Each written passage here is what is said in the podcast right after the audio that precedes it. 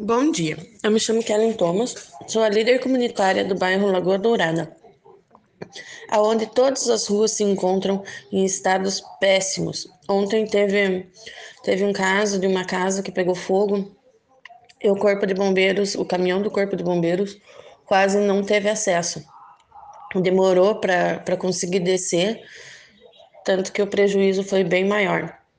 E a gente pede aqui ao, ao poder público que, que conserte as ruas aqui, porque o povo está sofrendo muito, nem caminhão de lixo tá descendo.